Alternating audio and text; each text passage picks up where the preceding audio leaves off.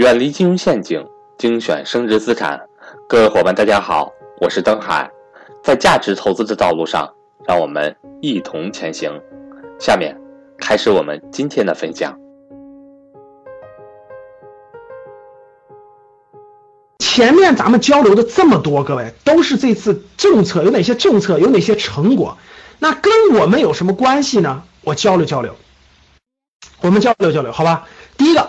那 G20 对未来世界格局的影响，我觉得最重要的，刚才我们说了，刚才我们说了刚才的那几个影响了，这几个结果，促进贸易、促进贸易和战略、促进贸易和投资的继续发展，这肯定是一个最重要的成果，这肯定是一个最重要的成果，对中国也是很有帮助，对稳定经世界经济也很有帮助的。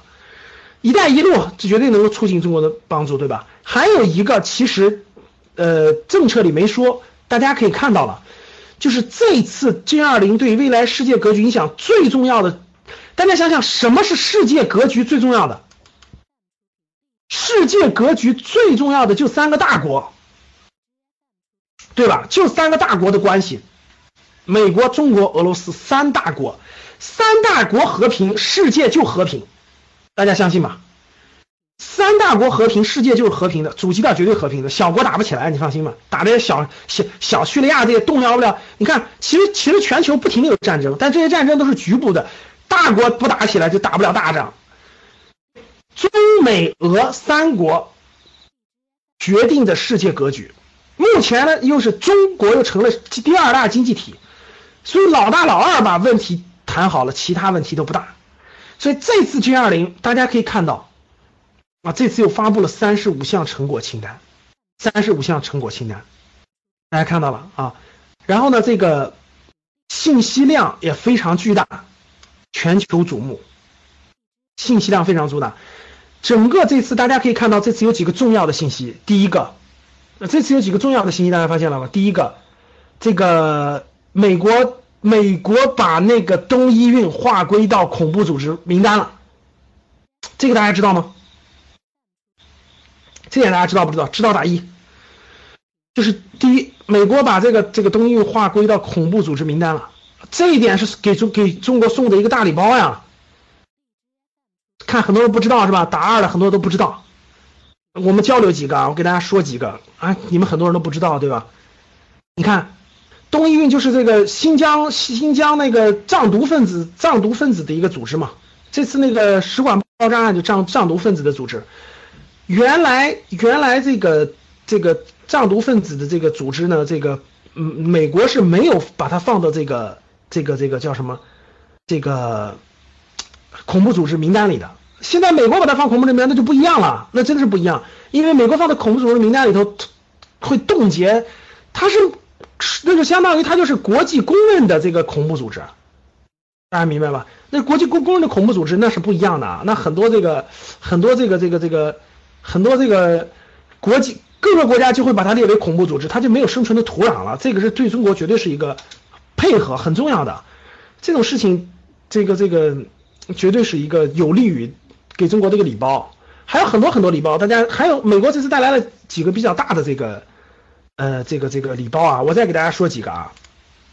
第一个就是还有一个东运，这个是个很大的礼包，还有几个就是呃这次美国。跟中国要签那个就是双方那个投资的一个协议，这个协议就是双方都认同这个协议了，就是都认同了，就是就是要扩大这个就是中美双方的这个互相双边投资协定，就中美双方确认双边投资协定谈判取得重大成果，谈判一旦取得重大成果以后啊，双方就会创建。更开放透明的投资体系，就是大钱，就是现在小钱、民间的钱不管，但是国家的钱、更大的钱，双方投资的时候互相要开放，然后双方就可以做投资。所以呢，双方近期交换了第三次负面清单，负面清单就是不能碰什么，只要是不能碰的。举个例子啊，我举个例子，比如中国不允许来来，你美国的大的资金到中国不能碰电信，不能碰石油什么什么不能碰的，其他都可以碰。现在，现在中美双方正在谈这个第三次负面清单，就是把负面清单谈完了以后，就是只要不是负面清单规定的，其他都可以碰。大家听懂了吧？第三次负面清单改进提出，就体现了重大的进展，谈判取得了进很大的成果。所以中美双方都承诺了进一步推进谈判，尽快达成结果，这就是双边投资协定。如果一旦签订哈，对双方这个经济的更深入合作，那有重大的帮助的。这是一个红，这就是在这三十五项协议里的一个红包。还有一个就是中美国确认，就美国欢迎中国在这个这个这个国际金金融机构里头承担更多的角色，给更多的股权和话语权，就是加入 SDR 这个已经这已经确定了，就差后面的推进和实施了。欢迎想跟赵正宝老师系统学习财商知识的伙伴和我联系，我的手机和微信为幺三八幺零三二。六四四二，所以这也是个大礼包。你看，这也是个大礼包。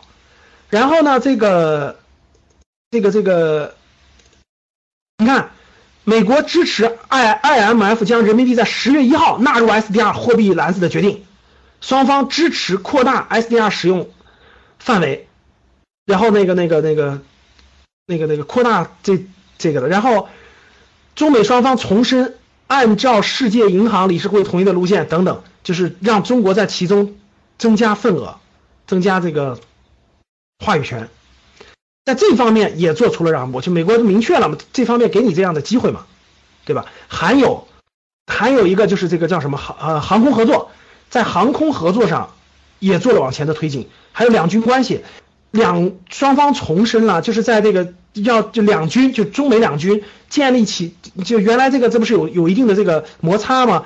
要建立起一个又又重新建立这个沟通渠道，就是双方重大军事演习或者重大军事行动的时候互相通报这个机制又建立起来了。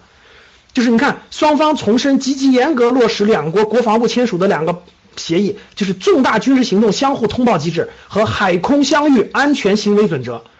双方同意中国海军军舰2016年访美，以熟练运用海空相遇安全准则演练，这是一个非常非常重要的呀。两国两个大国这个在这个军事上有互通机制，这就非常重要。大家看这些，这个这个这个这个把东伊运列为这个恐怖组织，包括这个这些都是带来的红包。这次大概有三十五个、三十五项合作，其实还是算是算是这个给中国的红红包呢。就这次。相当于是礼物吧，呃，相当于是礼物的，所以说呢，这一次对世界格局的影响，我个人还是认为那种的，嗯，G 二零应该是让大家看到了，在未来很一段时间内，肯定是和和是首位的，和是首位的，至少这次会议往前推进了这个平台，而只有和这个平台，你的资金才会更安全、更安全呀，你才有更那啥的，更。做这些的这个基础，所以中美关系如果好的话，其他问题都不大。